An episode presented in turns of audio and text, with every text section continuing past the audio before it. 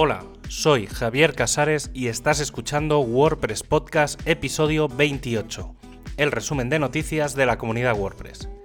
En este programa encontrarás la información del 25 al 31 de enero de 2021. Comenzamos con nuevas versiones de WordPress.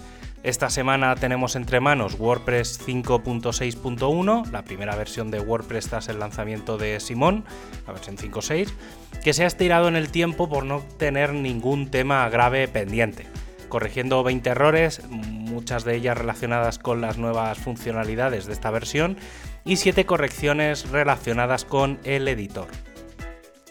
Y también tenemos WordPress 5.7 Beta 1, que llevará al bloqueo de nuevas funcionalidades y cadenas de traducción, de forma que a partir de ese momento se puedan hacer revisiones, sobre todo focalizadas en encontrar problemas de seguridad o errores de funcionalidad. El equipo de Core ha lanzado su primera propuesta de handbook para el editor de bloques, una documentación bastante completa, pero que aún requiere de una revisión que veremos en las próximas semanas. Y hablando del editor, la versión 9.9 de Gutenberg se va a retrasar por la sincronización de la nueva versión de WordPress 5.7, teniendo en cuenta que esta versión incluirá las seis versiones lanzadas desde Gutenberg 9.3 a la 9.9. El grupo de CSS sigue trabajando en el CSS Audit Report para mejorar el uso de los CSS en el panel de administración, que ha reducido, por ejemplo, el uso de colores a menos de 100, teniendo en cuenta que venimos de más de 250. Aunque si hablamos de CSS, se está preparando la posibilidad de usar CSS Custom Properties en el panel de administración, la idea es que a partir de ahora se definan una serie de colores en modo paleta y que en vez de usar los colores de por sí, se utilicen estas variables, para que todo el mundo utilice los mismos colores y se normalice la experiencia del usuario. Esto además permitiría crear paletas de colores de forma programática y la posibilidad de crear de forma sencilla los modos claro y oscuro. A partir de esto, el equipo que colabora con los temas ha solicitado hacer pruebas con una nueva herramienta de automatización llamada WordPress Theme Check Action que se suma a las dos existentes, el Theme Check y el Theme Sniffer. El equipo de hosting está preparando los objetivos del equipo para este 2021, principalmente la continuidad del handbook, la mejora de la herramienta de análisis de empresas de hosting y la posibilidad de crear material para el Learn WordPress. El equipo de Tide ha lanzado la primera beta de lo que será la nueva versión del proyecto, en Nove. Todavía no hay fecha de lanzamiento, pero ya se plantea que se comiencen a hacer pruebas con esta nueva versión. El equipo de plugins ha lanzado un aviso importante a desarrolladores de plugins.